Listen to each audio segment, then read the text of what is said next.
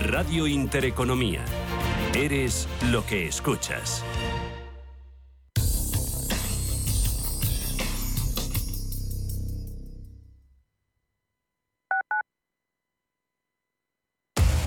Somos aquello que siempre quisiste ser. Creamos aquello que siempre quisiste tener. Las reglas del juego han cambiado. Somos traders. Operamos. Black Bear Broker. El broker de los traders. Urbanitae es una nueva plataforma de inversión inmobiliaria que te permite invertir a lo grande con cantidades pequeñas. Uniendo a muchos inversores, logramos juntar el capital suficiente para aprovechar las mejores oportunidades del sector. Olvídate de complicaciones. Con Urbanitae ya puedes invertir en el sector inmobiliario como lo hacen los profesionales. Lo que te gusta, lo que te emociona, lo que te estremece, lo que te espera.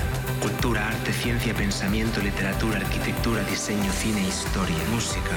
Nace Caixa Forum Plus, una nueva forma de conectar con toda la cultura y la ciencia al alcance de tu mano. ¿A qué esperas? Descárgatela. Caixa Forum Plus, Fundación La Caixa. Musiconomía un programa musical con otra perspectiva. Los domingos a las 8 de la tarde en Radio Intereconomía, Álvaro Martín Cicero invita a músicos para que nos hablen de lo suyo y a la vez de tendencias, cómo se enfrentan a la industria musical, crowdfunding y naturalmente escucharemos sus creaciones. Musiconomía, un programa de música distinto. Los domingos a las 8 de la tarde en Radio Intereconomía. Antes de que amanezca te acompaña, escucha y ameniza las mañanas en Radio Intereconomía. Antes de que amanezca, con Guillermo Sancho Muela, de martes a viernes, de 6 a 7 de la mañana, en Radio Intereconomía. Los mercados financieros, las bolsas más importantes, información clara y precisa. Esto es Radio Intereconomía.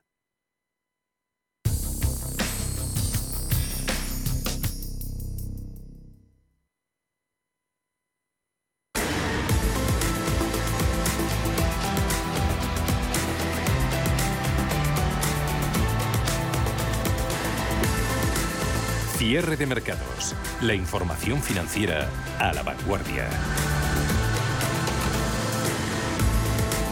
Jornada de compás de espera en la renta variable americana que presenta en tiempo real caídas leves a la espera de la decisión de la Reserva Federal que se reúne en el segundo día del encuentro que está manteniendo el Comité de Mercado Abierto de la Fed. En tiempo real, Cae el índice tecnológico Nasdaq medio punto porcentual, cede un 0,47% hasta los 11.530 puntos.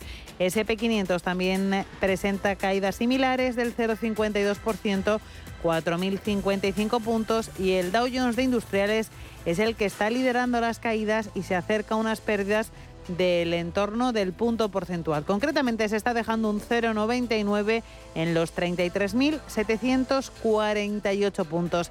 La CNBC ha nombrado este mes como February el febrero de la Fed porque la Reserva Federal de Estados Unidos anunciará esta tarde a las 8 de la tarde, una hora menos en el archipiélago canario, su decisión sobre política monetaria. Será la primera subida de tipos del año y el consenso del mercado espera que salvo sorpresa sea de 25 puntos básicos. De lo que estarán más pendientes si cabe los inversores es de las pistas que pueda dar Jerome Powell en su rueda de prensa de las ocho y media sobre el futuro de las subidas de tipos, durante cuánto tiempo más se subirán, hasta cuánto, durante cuánto tiempo se mantendrán y cuándo empezarán a bajar. Esas son las grandes preguntas y todo apunta a que el presidente de la Reserva Federal, Jerome Powell, puede ser un poco más hawkish, un poquito más agresivo sobre la duración de esas subidas de tipos en vistas de los mensajes que ha ido lanzando en los últimos tiempos en los que insistía en que la inflación está empezando a bajar, pero todavía está muy lejos de ese objetivo del 2% que persigue la Reserva Federal. Recordemos que terminó el año pasado en el 6,5% en Estados Unidos. En cualquier caso, una política menos agresiva de la Fed se avala en datos macroeconómicos que muestran cierto enfriamiento de la actividad económica estadounidense. Es el caso del informe de empleo privado de P que hemos conocido este mediodía y que dice que el sector privado en Estados Unidos ha creado en enero 106.000 empleos. Es mucho menos de lo previsto. El consenso estimaba 190.000 y también es menos de lo que se creó el mes anterior, que fueron 253.000. Por lo demás, hoy también hemos conocido dato de ISM manufacturero y del PMI. El PMI final en Estados Unidos en enero se ha situado en 46,9 puntos frente al 46,8 inicial por debajo de 50. Por lo demás, en Estados Unidos también continúa la temporada de presentación de resultados. Al cierre le toca a Meta, mientras que siguen coleando los efectos de la presentación de resultados que ayer llevó a cabo Snap. Y es que esta red social se ha llegado a hundir más de un 14%, de hecho ahora mismo está perdiendo casi un 14, un 13,97 después de haber reportado unos ingresos del cuarto trimestre por debajo de las previsiones y también pérdidas trimestrales y anuales. Aquí en el viejo continente. También estamos pendientes del Banco Central Europeo. Su decisión de subida de tipos llegará mañana. Hoy ha empezado la reunión y en este caso se espera, el consenso del mercado augura que la subida de tipos por parte del Banco Central Europeo en este caso sea directamente de 50 puntos básicos por varios motivos. En principio parece que los países de la Unión Europea están afrontando mejor esa difícil situación económica que atraviesan, no llegan a una situación de recesión, parece que la van a bordear, pero no van a ahondar en ella, aterrizaje suave.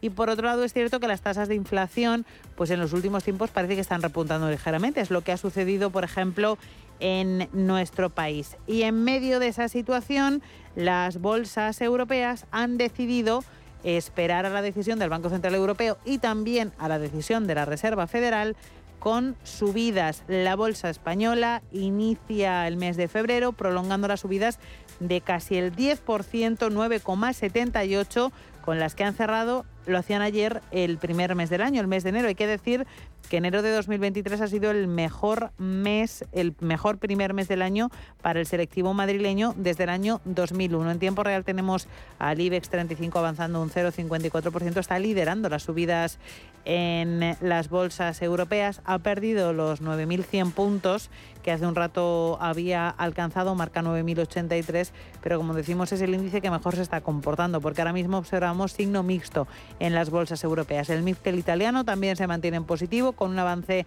del 0,16 en los 26.639 puntos. DAX alemán también en positivo con una subida del 0,14 en los 15.148. Se han dado la vuelta y están en negativo. La bolsa de Londres, FTSE británico, se deja un 0,28, 7.749 puntos, lo mismo que el CAC 40 de París, que cede un 0,27 y marca 7.063 puntos. También se ha ido al color rojo a la espera de esas decisiones de los bancos centrales, el paneuropeo Stock 600 cae un 0,19 y marca 452 puntos.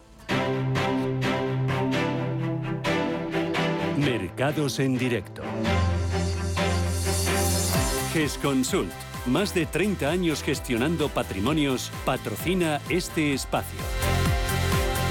Las novedades que a partir de las 8 de la tarde de las 7 en Canarias aporte la Reserva Federal condicionan los ajustes de carteras que se están llevando a cabo hoy en la renta variable y en menor medida también de mañana. Hasta entonces, el freno en el IPC europeo y los resultados empresariales aquí en nuestro país de la mano de BBVA animan a un IBEX 35 que, como decimos, despunta en Europa y ha conseguido máximos intradía por encima de los 9.100 puntos. Concretamente ha alcanzado los 9.126. Ahora mismo marca 9.091 con un avance del 0,64%. BBVA, esa presentación de resultados ha desatado importantes movimientos en las cotizaciones de los bancos. BBVA ha anunciado un beneficio récord de 6.420 millones de euros en 2022. Ha comunicado el incremento del 39% en su dividendo y el inicio de una nueva recompra de acciones. Y tenemos en directo la cotización de BBVA avanzando un 4,3% en los 6 euros, Está tirando la cotización de BBVA de otros bancos como Santander, que avanza un 1,67% de Santander avanza un 1,67, Banco Sabadell avanza un 1,25, Unicaja también subiendo un 1,15. Además hay que destacar las subidas de Fluidra, que gana un 2,85%, o de Indra, que está subiendo un 1,25%. A falta de media hora de negociación para que cierren las bolsas europeas, liderando las caídas en la sesión de hoy en el IBEX, tenemos Acción Energía, que se deja un 2,35%. 36 euros con 64, IAG pierde algo más de un punto porcentual, Merlin Property sus caídas se acercan al punto de caída, está cediendo en tiempo real un 0,95 y sus títulos se cambian a 8 euros con 88 céntimos. GESConsult ha patrocinado este espacio. ¿Quiere aprovechar la subida de los tipos de interés invirtiendo en renta fija a corto plazo? Invierta con nosotros en un activo con bajo riesgo y una atractiva rentabilidad. Los pagarés. GESConsult Corto Plazo es un fondo que invierte principalmente en pagarés de empresas de primer nivel. Tiene liquidez diaria, reducida volatilidad y un nivel de riesgo 1 por CNMV. GESConsult. Más de 30 años gestionando fondos de inversión. Más información en gesconsult.es. 5 y 16, 4 y 16 en Canarias, en directo en cierre de mercados a partir de las 6 de la tarde, hora peninsular. Consultorio de bolsa esta tarde con Juan Carlos Costa de Costarov y con Pepe Bainat de Bolsas y Futuros. Si quieren participar, ya hay gente que lo está haciendo, pueden llamarnos, también escribirnos mensajes y mandarnos notas de texto vía WhatsApp. Así que si están interesados, tomen nota de los números.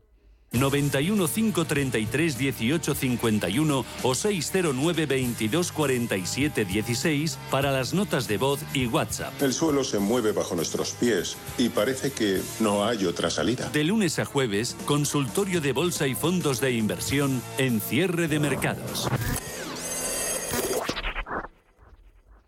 Continúa, como decíamos, la temporada de resultados del sector financiero. Hoy ha sido el turno de BBVA, que ya se lo contábamos hace unos segundos, ha conseguido beneficios récord y esto ha provocado una reacción del gobierno que vamos a comentar y a resumir con Ana. Cuéntanos. BBV ha ganado 6.420 millones de euros durante 2022, lo que supone batir en un 38% las ganancias del año anterior, pese al impacto en Turquía de la inflación y marcar así un beneficio récord. Sus resultados superan en un 3,49% los 6.203 millones que esperaba el consenso de Bloomberg. Onurgens, consejero delegado del BBVA. Somos bastante positivos. ¿Por qué? Porque los ingresos recurrentes continuarán creciendo y esperemos que lo hagan en el entorno de 25%.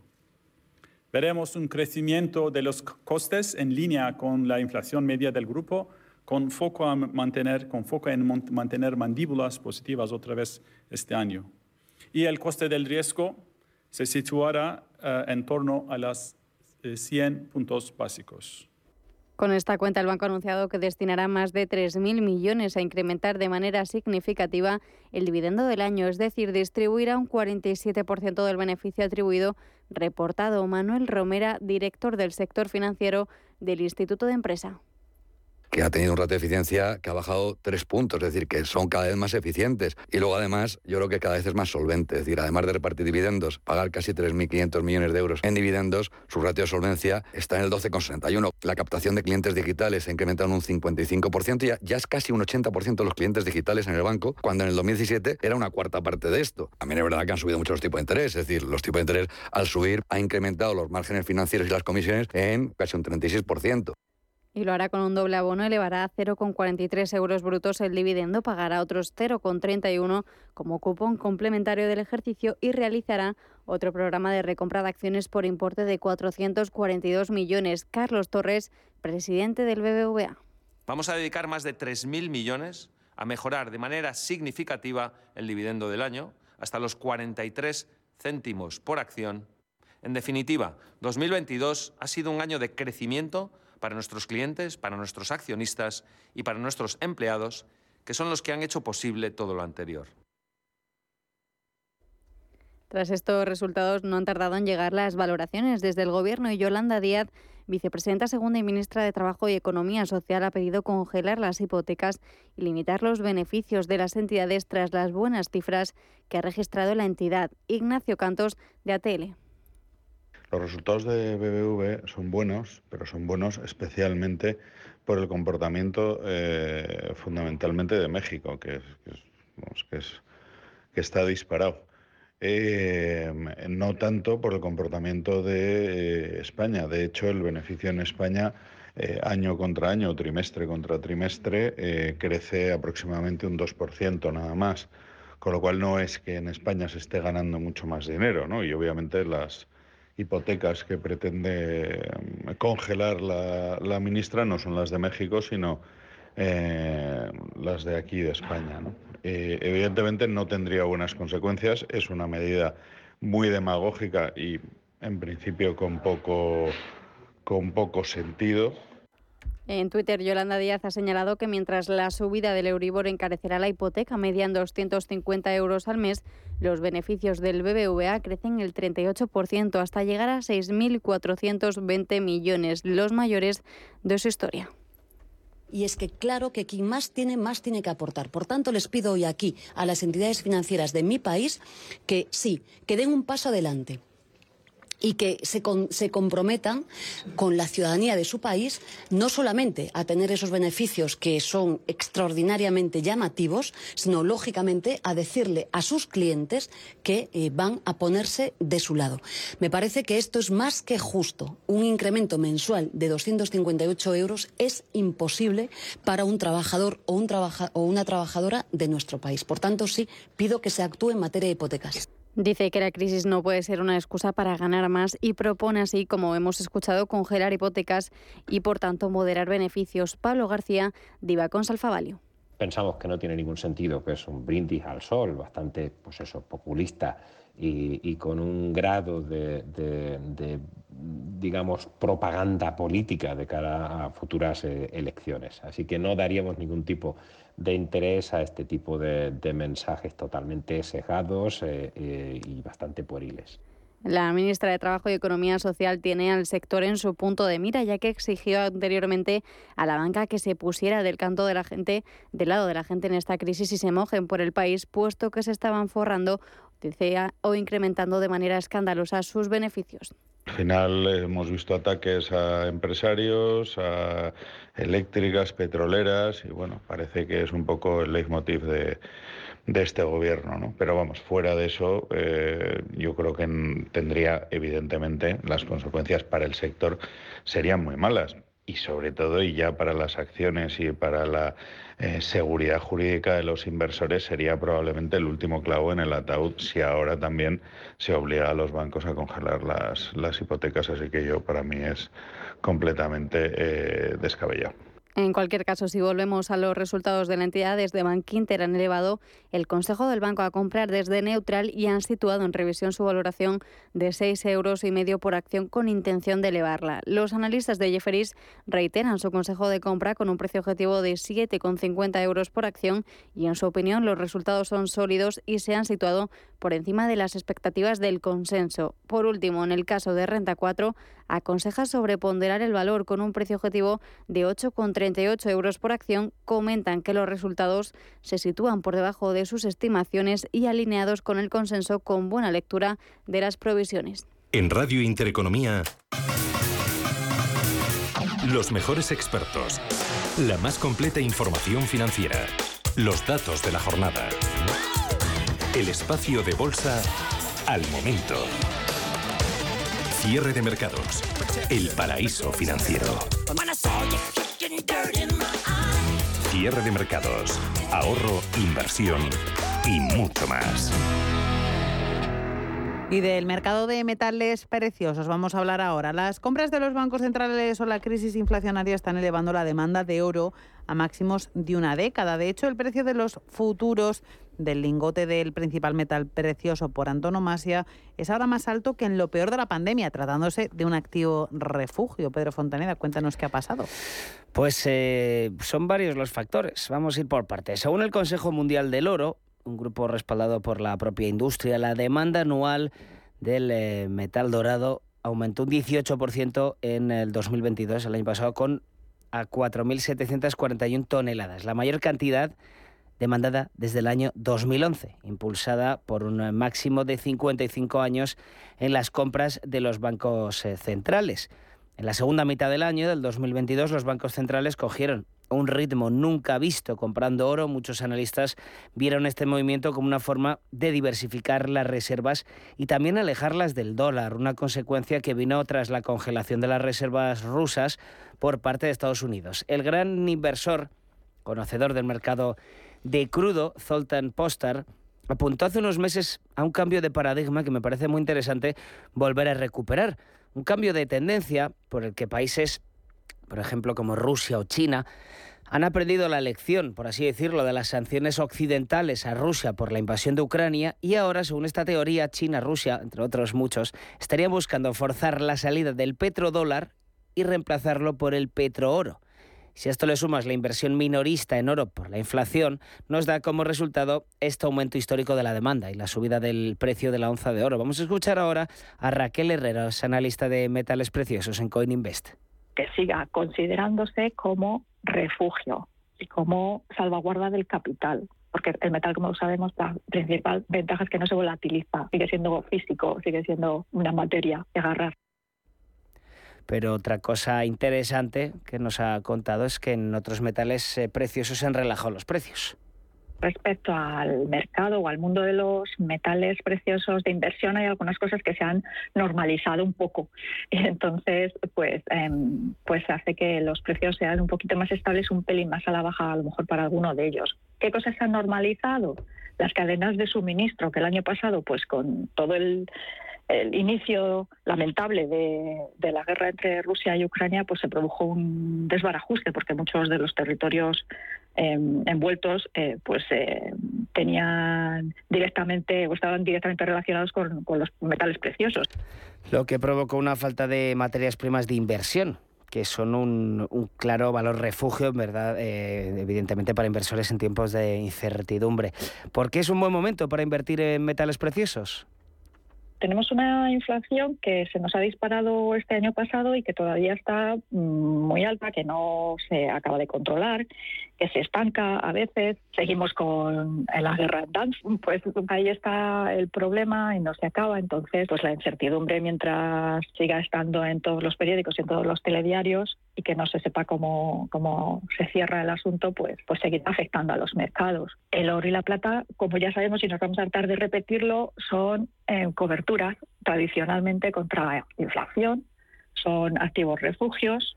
Sobre todo el oro, evidentemente, y desde hace muchos años actúa como valor refugio. Pero volviendo a los países, a los bancos centrales más bien, que han realizado grandes compras, solo alrededor de una cuarta parte de esas compras de los bancos centrales en el cuarto trimestre se comunicaron al Fondo Monetario Internacional. Las compras notificadas en 2022 estuvieron encabezadas por Turquía, 400 toneladas de oro, y luego China que declaró, declaró, y aquí nos paramos en la palabra declaró haber comprado 62 toneladas en noviembre, diciembre y ya irían después naciones de Oriente Medio. Aquí tenemos que frenar, como decíamos, y recordar, hace unos meses estuvimos hablando en este mismo programa, el banco de inversión TD Securities apuntó a que el posible comprador secreto de oro que estaba revolucionando el mercado del metal precioso podía ser China. Dijeron que podría ser, como habíamos dicho antes, para alejarse del dólar o también ante la posibilidad de que Estados Unidos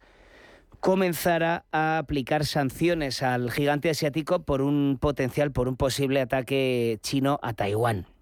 La demanda de lingotes y monedas por parte de los inversores minoristas también se disparó en el 2022 a un máximo de nueve años, por encima de las 1.200 toneladas, sobre todo en una fuerte demanda en Europa, Turquía y Oriente Medio que contrarrestó la debilidad en China, donde los compradores se vieron confinados en sus casas eh, por las... Eh, fuertes normas anti-COVID del país. En estos tres meses el oro ha subido casi un 20%. Ahora vamos a echarle un ojo el nivel más alto en nueve meses, ayudado por la Reserva Federal estadounidense, que señaló que ralentizaría el ritmo de las subidas de tipos. Cambiando un poco de tercio, también Raquel Herrero nos ha hablado de otros metales. El platino y el paladio mm, pues también tienen unas aplicaciones industriales eh, enormes y, la mayor parte del metal que se extrae va dedicado a industria. Entonces el metal que se dedica a inversiones en proporciones, en porcentajes muy pequeño y, también están ahora mismo subiendo y cotizándose bastante. Son piezas muy interesantes. Hay que, hay que decirle también al, al consumidor privado que plata, platino y paladio llevan una prima de IVA, eh, generalmente en casi todas partes. El oro ahora mismo cotiza la onza los 1.943 dólares. Y vamos a seguir hablando de un sector, el de la cerámica y los materiales de construcción. Ha sido uno de los más perjudicados por el aumento de costes en 2022. La patronal del sector Andimac ha hecho balance hoy y la inflación les está pasando factura. La actividad de reforma, tanto de interior de vivienda como de rehabilitación, cayó un 1,4% en 2022 y está prevista que la caída sea mayor en 2023, hasta el 2,9% sin tener en cuenta el efecto sobre la actividad de las inversiones que contempla el plan de recuperación destinadas a la rehabilitación energética de edificios y viviendas. Y en eso se han enfocado hoy. Insisten en la necesidad de aprovechar los fondos europeos para adaptar las viviendas a la actualidad. Siguiendo la presentación ha estado Javier Aldea. Buenas tardes. Consideran que una gran parte del parque de vivienda podría perder su valor si no se acometen reformas en materia de eficiencia energética. La asociación ha apuntado que en 2022 los fondos europeos no se han aprovechado en este ámbito y espera que para el segundo trimestre ya se note su efecto. La patronal también ha insistido en la necesidad de que los organismos públicos preconcedan las ayudas a las comunidades de vecinos cuando el proyecto de rehabilitación cumpla los requisitos técnicos y que no lo retrasen por defectos administrativos. Sí, pero es que llevamos un año largo de retraso. Y no podemos permitirnos dos años de retraso. Los fondos de 2021 van a empezar a tener efecto este año, salvo que, que alguien ponga palos en las, en las ruedas. Esperemos que no. Eh, esto es un problema. No podemos trabajar en este país eh, con plazos de disposiciones de 48 meses de retraso. Eh, había una oportunidad, y aparte representa una oportunidad histórica para mejorar la parque, la calidad, que esto es lo importante, no, no incidir en en, mantener, sino en mejorar. Además, han propuesto la formación de agentes rehabilitadores que conozcan bien el sector y que puedan ayudar a las comunidades en la transición energética.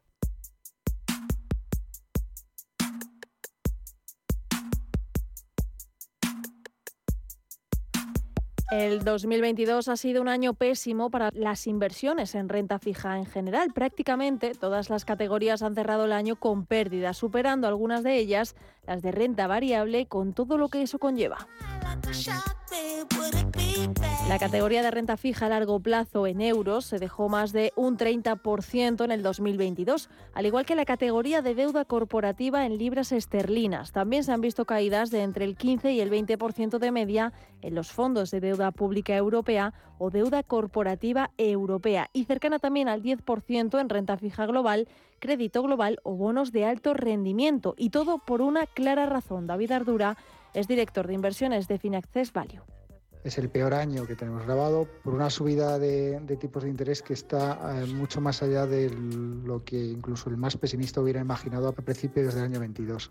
El origen de todo está en el, repunte de, la inflación como consecuencia de, de pasar de una economía prácticamente cerrada en la pandemia a una economía abierta y además de golpe. Todo eso, además de otras políticas fiscales expansivas, de ayudas a a los consumidores y demás, a nivel global lo que hace es generar un, repunte tremendo de, tremendo de los precios. ¿no? Y, además 2022 tiene una particularidad especial, que es que es el año que, por ejemplo, en Europa pasamos de, de tipos negativos, donde prácticamente llevábamos ya casi 7, 8 años, a tipos positivos. Y eso es un, eso es un paso traumático. Ante esas subidas violentas de tipos para contrarrestarla, los inversores han ido en masa vendiendo los bonos que tenían. Las nuevas emisiones pagarán más intereses, por lo que el precio de los bonos que tenían en cartera caen y, por extensión, el valor liquidativo de sus fondos y también por el temor de que muchas compañías no puedan pagar su deuda. El shock inflacionista y la reformulación de las políticas de los bancos centrales han sido muy abruptas y ahora la duda pasa por si en este 2023 las oportunidades de inversión en renta fija volverán a ser reales Evidentemente, el, peor año de, renta fija de la historia lo que deja es un gran número de oportunidades. Eh, primero, porque en el caso concreto de Europa hemos pasado de, tipos negativos a tipos positivos. Y eso, cuando estás dentro, es decir, cuando has estado invertido en renta fija todo el año, pues evidentemente te ha supuesto cuantiosas pérdidas. Pues cuando eres, digamos, quieres acudir al mercado de renta fija en este enero de 2023, pues lo que te encuentras es un panorama muy distinto al que teníamos hace un año y creo que es especialmente significativo para el inversor conservador. El inversor en renta fija tiene ahora muchísimas más oportunidades de las que tenía hace un año y al final, pues bueno, yo creo que, que eso son buenas noticias para el que quiere entrar ahora en, ahora en mercado. A pesar de los resultados del 2022, el nuevo año ha traído una serie de razones para volver a creer en la renta fija, empezando por los indicios de que las presiones inflacionistas están remitiendo. Le sigue la ralentización del crecimiento. También los bancos centrales están más cerca de poner fin a sus ciclos de subidas de tipos y las valoraciones de los bonos son atractivas y con rendimientos muy superiores a los de hace un año.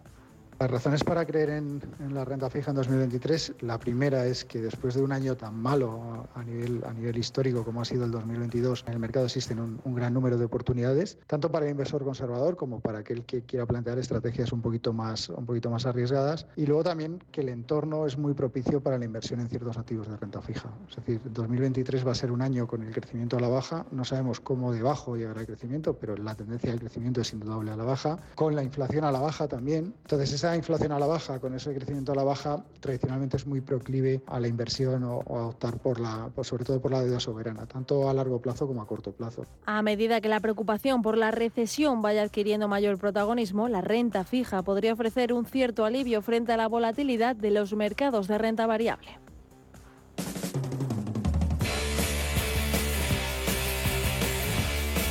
El aumento de la inflación complicó las perspectivas de los bonos en 2022, pero hay signos alentadores de cara a 2023. La inflación de los bienes ha sido el principal indicador del aumento de la inflación en los últimos 18 meses y estamos empezando a ver pruebas más claras de que esto se está invirtiendo, el llamado efecto látigo.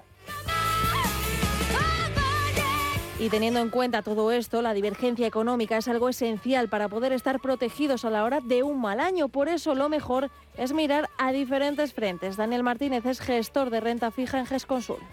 Estamos en una oportunidad única en la renta fija no vivida desde hace 10 años. Creemos que hay activos de renta fija que pueden estar ofreciendo rentabilidades mucho más atractivas que incluso el propio equity. Por ejemplo, en el sector bancario, esos famosos convertibles contingentes financieros. Creemos que hay una oportunidad muy buena para obtener rentabilidades en algunos casos hasta de doble dígito. También en la parte corporativa encontramos eh, oportunidades muy buenas en los híbridos. Eh, creemos que es el momento de que la renta fija gane relevancia en el mercado. Y actualmente bueno, pues tenemos una oportunidad de montar carteras con emisores solventes, con balances sólidos que nos puedan reportar tires muy atractivas. Tenemos que tener en cuenta la situación actual del mercado de incertidumbre, donde ha habido movimientos de normalización en las curvas de tipos y la situación económica. Y no podemos olvidar que en este año se espera recesión, pero a pesar de esto hay pocos expertos que duden de que este 2003 debería ser un año de oportunidades para la renta fija.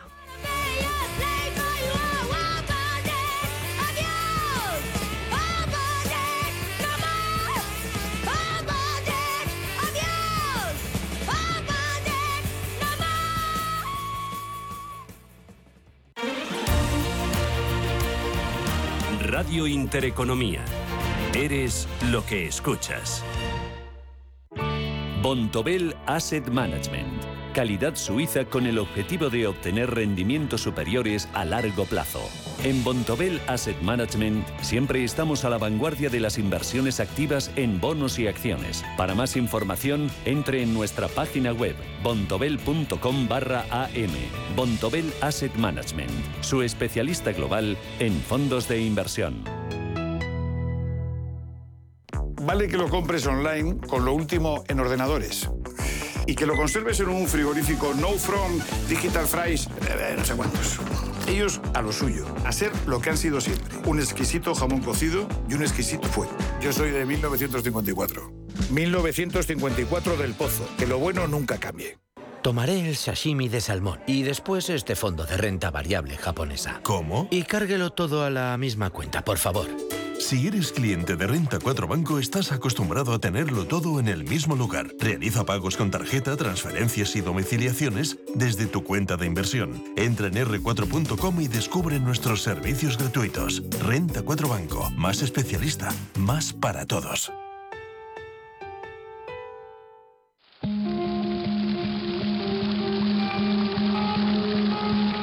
Fuente de la vida. Un viaje a través de los siglos y la historia de la humanidad. La Fuente de la Vida. De lunes a viernes, de 12 a 12 y media de la noche, aquí, en Radio Intereconomía.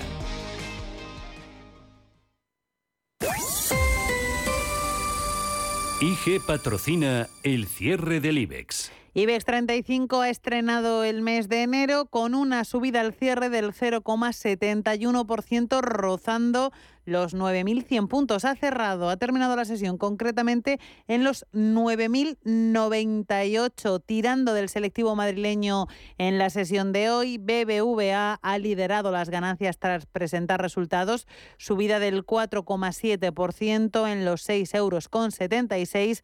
Fluidra, avances del 2,91, 16 euros con 63. AENA ha avanzado al cierre de sesión un 1,4% y ha terminado el día con sus títulos costando 139 euros con 45 céntimos. En el otro lado de la tabla liderando las caídas, Acciona Energía se ha dejado un 2,4%, 36 euros con 62 sus títulos y AG ha perdido algo más de un punto porcentual, 1,07% de bajada, un euro con 89. Merlin Properties caídas del 0,95 en los 8 euros con 88. Resto de bolsas europeas, ¿cómo han terminado la sesión? Pues lo han hecho con signo mixto en positivo. El MIPTEL italiano con un avance del 0,44% en los 26.715 puntos. También en positivo el Laxetra alemán con una subida del 0,33 en los 15.178. Y en rojo la Bolsa de Londres, FTSE británico, con una caída del 0,16% en los 7.779 puntos y el CAC 40 de París con una caída del 0,12 en los 7.074. También en negativo, aunque prácticamente en niveles de apertura, el paneuropeo Stock 600, caída del 0,08% en los 452 puntos. IG ha patrocinado el cierre del IBEX. ¿Te habían pagado alguna vez por aprender? Bueno, quizás tus padres te hacían algún regalito al finalizar el curso, pero ¿te habían pagado alguna vez 200 euros por aprender de trading? El broker IG lo está haciendo. IG está dando bono de 200 euros para operar en Turbo 24. ¿Cómo conseguirlo? Abrir cuenta real, hacer el curso de tres vídeos tutoriales y aprobar el test final. Más información en IG.com. El trading de Turbo Warrants, productos cotizados, está asociado a un riesgo elevado. Y ahora vamos con oportunidades de inversión, índice y valor con Ana Ruiz. Buenas tardes, cuéntanos.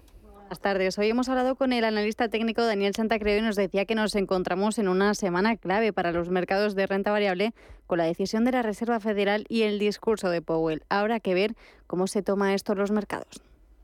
En este sentido, teniendo en cuenta la volatilidad que se espera en Estados Unidos, yo me fijaría en el Nasdaq 100, ya que es un índice que ha sido muy castigado durante los últimos meses y por tanto también es uno de los que mayor potencial alcista mantiene desde el punto de vista técnico.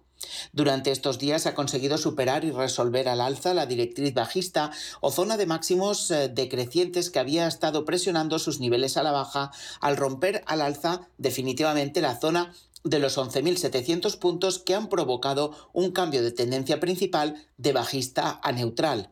En estos momentos está luchando por superar la media móvil de 200 periodos que pasa por los 11.980 puntos.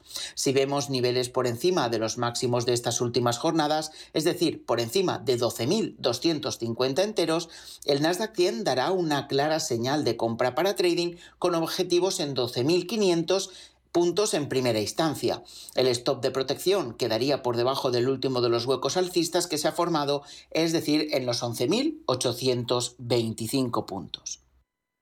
En cuanto a valores, se centraría en el mercado europeo, pero esquivando sectores que ya han protagonizado un recorrido alcista, como el financiero o el energético en algunos casos. Hay un sector que cree que puede seguir haciéndolo bien, como es el del lujo. En este caso nos centraríamos en Hermes del Euronext París con ticker HMRS. El valor viene dibujando una secuencia de mínimos y máximos relativos crecientes desde el pasado mes de julio cuando cotizaba en los 960 euros por acción. La proyección alcista le ha llevado hasta niveles actuales de cotización donde acaba de superar una zona de resistencia muy importante como son los 1.665 euros y que ha dado paso a una situación de subida libre técnica y absoluta. Así pues, cualquier superación de los máximos alcanzados durante estos días por encima de 1.725 euros por acción es señal de compra para trading y también si cae hacia el soporte de los 1.665 euros. Cualquiera de los dos escenarios que antes ocurra lo tomaríamos para subirnos al valor que tiene un objetivo en los 1.750 que es además la anchura del último de los laterales y los 1.800 euros por título en extensión. El stop de protección quedaría por debajo de 1.650 euros en precios de cierre. Cotiza con caídas del 1% en 1.695 euros por acción.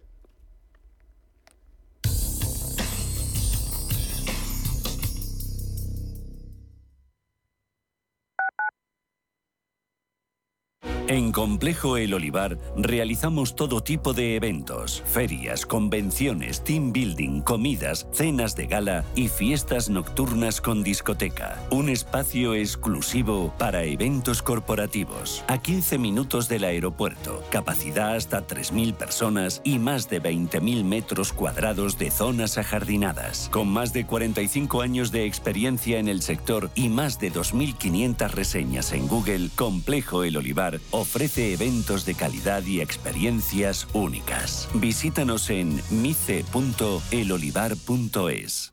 ¿Sabía usted que unos pies con problemas pueden paralizar nuestro ritmo de vida? Le proponemos una solución indolora, con una mínima incisión y con anestesia local aplicando las técnicas más avanzadas en cirugía del pie. Clínica Jiménez, calle Alcalá 378. Diagnóstico gratuito 91 367 0071. Centro reconocido y autorizado por la Consejería de Salud y la Comunidad Económica Europea. 91 367 0071. Lo que te gusta, lo que te emociona, lo que te estremece, lo que te espera. Cultura, arte, ciencia, pensamiento, literatura, arquitectura, diseño, cine, historia, música. Nace Caixa Forum Plus. Una nueva forma de conectar con toda la cultura y la ciencia al alcance de tu mano. ¿A qué esperas? Descárgatela. Caixa Forum Plus. Fundación La Caixa. La vida está cambiando y la economía también. ¿Has escuchado términos como Bitcoin, Ethereum, NFTs, Web3 y aún no sabes bien qué significan? En My Economy te lo explicamos, de lunes a viernes de 3 a 4 de la tarde con Sergio Fernández en Radio Intereconomía. Radio Intereconomía. La información precisa y detallada. La información que usted desea conocer.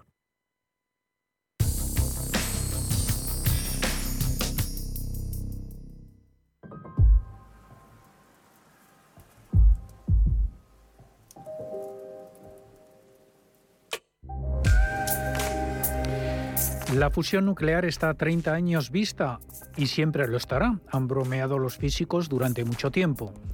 Llevan décadas intentando reproducir el fenómeno que se genera en el interior del Sol, que hace brillar a las estrellas para producir electricidad limpia, barata y tal vez ilimitada. Ahora con el cambio climático y el aumento vertiginoso de los costes de la energía, la búsqueda de esta fuente energética se hace más urgente que nunca. Multitud de startups, respaldadas por algunas de las mentes más prodigiosas y de los inversores más ricos del mundo, se están volcando en lo que el difunto físico Stephen Hawking llamó la tecnología más prometedora de la humanidad. La energía nuclear se presenta de dos maneras. Fisión, que libera energía al dividir los átomos, y fusión, que los fusiona. La fisión ha sido la reacción utilizada en las bombas atómicas y se usa en las plantas nucleares en todo el mundo. La fusión es como el Sol, que se compone principalmente de hidrógeno, según nos explica Enrique Nacher, investigador del Instituto de Física Corpuscular del CSIC. Es muy, muy, muy, muy, muy parecido a lo que sucede en el Sol o a cualquier estrella que esté haciendo combustión de hidrógeno para producir helio que básicamente es pues juntar dos núcleos muy ligeros, pues en este caso deuterio y tritio son isótopos de hidrógeno, para producir algo más pesado. Y cuando esto sucede así, con núcleos ligeros que hacen de combustible, pues se, emite energía. Y en el caso del Sol está emitiendo esa energía en forma de luz y de calor, o sea que nosotros estamos vivos y estamos aquí en la Tierra gracias a que el Sol está haciendo fusión nuclear en su, en su corazón, por así decirlo, ¿no? Pero aquí en la Tierra, sin la gravedad extrema del núcleo del Sol, la creación de ese plasma requiere temperaturas mucho más altas que las del astro rey, hasta 150 millones de grados centígrados. El plasma se controla dentro de potentes imanes después de que se calienta al disparar partículas de alta energía en el reactor y se elimina por ondas de alta frecuencia. Luego los átomos de dos isótopos de hidrógeno se juntan para vencer la fuerza que normalmente hace que los núcleos atómicos se repelan entre sí. Así cuando sus núcleos chocan y se fusionan para formar helio, los neutrones liberados en el proceso se convierten en energía.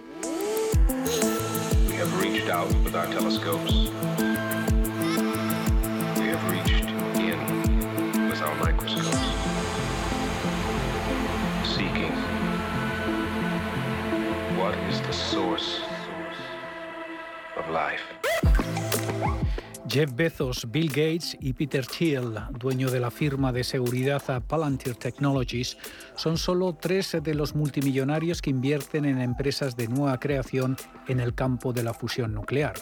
Están buscando diseños eh, que puedan comenzar a generar energía antes que el programa ITER, el reactor termonuclear experimental internacional en el que participan 35 naciones con una dotación de 25.000 millones de dólares, el proyecto de investigación más grande de la historia un gigantesco reactor experimental en el que los científicos llevan trabajando en Francia desde 2010.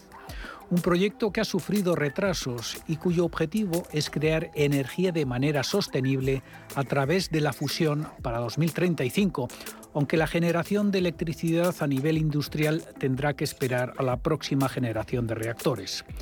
Un santo grial, el de la fusión nuclear, que siempre ha estado encima de la mesa, según Carlos Martín Graña, responsable de operaciones de la consultora energética Enerjoin hay un problema importante sobre la mesa ahora mismo, sobre todo en Europa, es el problema de la, de la garantía de suministro.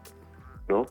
Al final estamos viendo que estamos dependiendo de fuentes energéticas de las cuales no disponemos, materia prima, como el caso del gas, ¿vale? y que la alternativa está siendo sobre todo eh, la generación renovable, ¿no? que por su propia definición pues, es variable o intermitente. Y al final siempre se ha hablado ¿no? de este santo grial que sería esta nueva tecnología de generación nuclear que tendría unas ventajas súper importantes. Eh, la primera, que es capaz de generar, de generar un balance neto positivo de energía, y generar más energía de las que estás consumiendo. El segundo, que no tendríamos eh, emisiones. Y el tercero, que no tendríamos residuos. Entonces, este mantra siempre ha estado ahí. Como dicen los físicos, siempre para dentro de 30 años. Alrededor de una treintena de startups, incluidas General Fusion de Canadá, Commonwealth Fusion Systems a las afueras de Boston y Tokamak Energy en Reino Unido pertenecen a un grupo en manos de pocos accionistas centrado en la fusión nuclear para competir con el programa ITER, que utiliza el llamado diseño Tokamak que se remonta a la Unión Soviética. El objetivo es crear condiciones bajo las cuales la fusión sea autosuficiente. Fundar ahora mismo una empresa para la fusión, pues yo no, no, no lo veo como algo rentable. No veo que vayan a ganar a programas como el ITER, eh, pues eso es, un know-how de muchísimos años y, pues son técnicas muy complejas que requieren eh, laboratorios inmensos y yo no veo que esto pueda funcionar como no sea a base de colaboraciones internacionales de científicos y de ingenieros que, que de alguna manera trabajan juntos para esto. No sé yo si una iniciativa privada, puramente privada, solamente privada, puede competir con esto. En total se han recaudado aproximadamente 4.900 millones de dólares para empresas de nueva creación relacionadas con la fusión y se espera que las inversiones se dupliquen en un año. Esperan utilizar tecnologías emergentes para acelerar el desarrollo del reactor. La impresión 3D de piezas individuales permite a los ingenieros crear y probar rápidamente nuevas versiones, mientras que la inteligencia artificial proporciona información mejor y más rápida sobre cómo se comporta el combustible dentro de los reactores. Una oportunidad de inversión a largo plazo, según el experto de Enerjoin. En Estados Unidos, Norteamérica, con Canadá, están saliendo un montón de proyectos para eh, llevar a cabo mayor investigación, mayor esfuerzo para conseguir llevar a cabo cuanto antes eh, estos objetivos de recortar los plazos para la fusión nuclear. Por tanto, el que toque con la tecla va a tener mucho, mucho ganar porque hay una necesidad muy importante. Algunas de las startups eh, están utilizando diseños rompedores. La británica First Light Fusion, por ejemplo, utiliza un cañón explosivo de 22 metros para disparar balas de hidrógeno a velocidad Mach 21, es decir, a 7 kilómetros por segundo, hasta impactar en un objetivo de fisión y generar una estrella en miniatura. China es miembro de ITER, pero también está trabajando en su propio reactor con el objetivo de una fusión sostenible para 2040. Un gran desafío para los físicos ha sido que los reactores de fusión han consumido más energía de la que han generado. En diciembre, los científicos del Laboratorio Nacional Lawrence Livermore, cerca de San Francisco, lograban un gran avance al producir por primera vez más energía de la que se consume en una reacción de fusión. Jennifer Granholm, secretaria del Departamento de Energía de Estados Unidos, lo anunciaba como todo un hito. Es la primera vez que se hace en un laboratorio, en cualquier lugar, en el mundo. En pocas palabras, esta es una de las hazañas científicas más impresionantes del siglo XXI. El logro es un avance hacia la creación de una potencia ilimitada y sin emisiones de carbono. Kim Budil, directora del laboratorio de Livermore, destaca que esto es solo el principio. Uh, sí, hay obstáculos muy significativos, no solo en la ciencia, sino también en la tecnología. Esta es una cápsula que se enciende una sola vez y para realizar energía de fusión comercial tienes que hacer muchas cosas. Tienes que ser capaz de producir muchos eventos de ignición de fusión por minuto y debes tener un sistema robusto de controladores para permitir eso. Probablemente lleve décadas.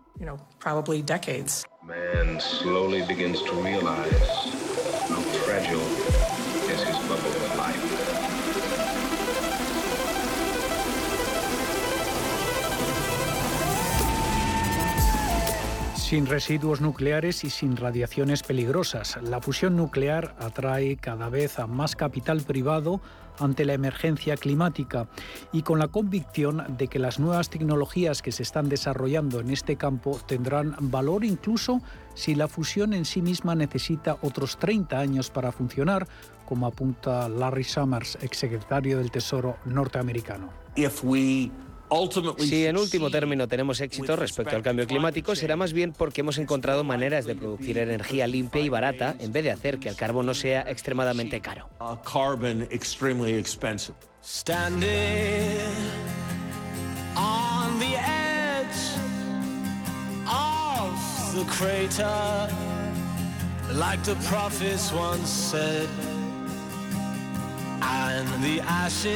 Mientras tanto, el escepticismo en torno a la fusión nuclear ha aumentado entre algunos defensores del clima. Argumentan que la rápida caída de los costes de la energía solar y eólica podría hacer que los reactores de fusión gigantes no sean rentables para cuando estén listos para encenderse. Como ha dicho Elon Musk, cofundador de Tesla y Solar City, tenemos un reactor termonuclear gigante en el cielo llamado Sol. Aparece todos los días de forma muy fiable. Si puedes generar energía a partir de paneles solares y almacenarlas con baterías, puedes tenerla las 24 horas del día.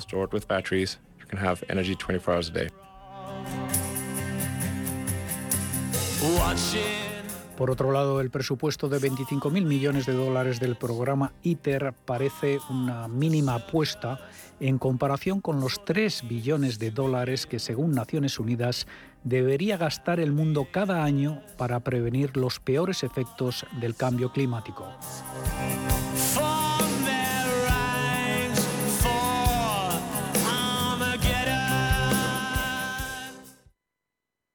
Todo ok, tienes una salud de hierro, Miguel. Gracias, doctor. Desconecto, que tengo una reunión de trabajo.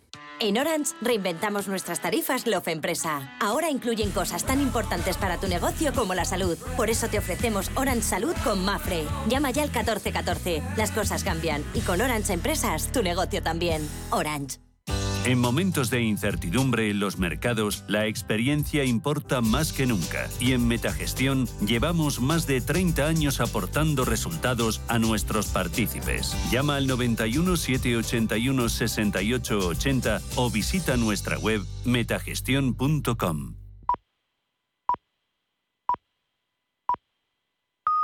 Son las seis.